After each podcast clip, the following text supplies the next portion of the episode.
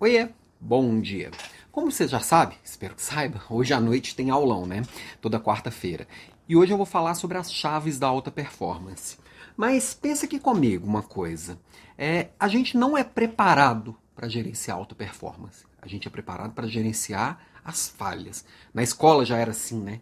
Quando chegava o boletim, a gente já olhava quais são as notas baixas para saber o que, que eu tenho que estudar, o que, que eu tenho que arrumar um professor particular ou qualquer coisa do tipo. A nota alta, beleza.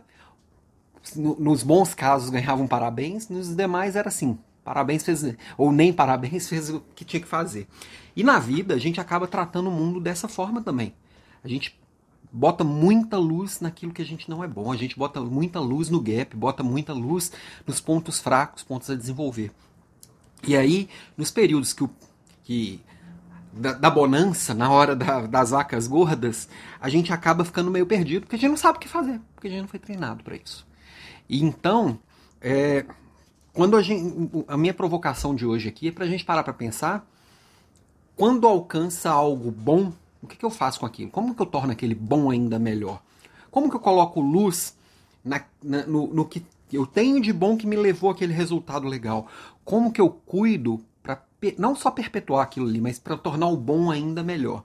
Fácil, não é. Tão difícil às vezes do que sair de um resultado ruim. Chegar no topo, às vezes a pessoa consegue, e permanecer no topo dá muito trabalho. Não muito trabalho de horas, mas muito trabalho mental.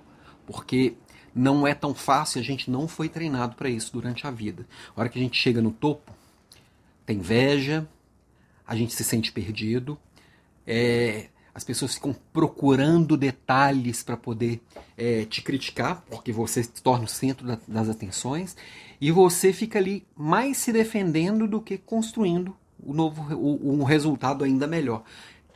O famoso lá é do super-homem, né? Para o alto e avante o avante às vezes é bem difícil. Então, minha provocação de hoje é: vem mais tarde aqui para a gente falar que eu tenho preparei uma aula bem legal sobre o tema, bastante profundidade, e se prepara para o sucesso também. Às vezes a gente esquece disso. Quando a gente se prepara para o sucesso, a hora que ele chega, a gente sabe o que fazer. Não fica aí perdido. Beijo para você e até amanhã.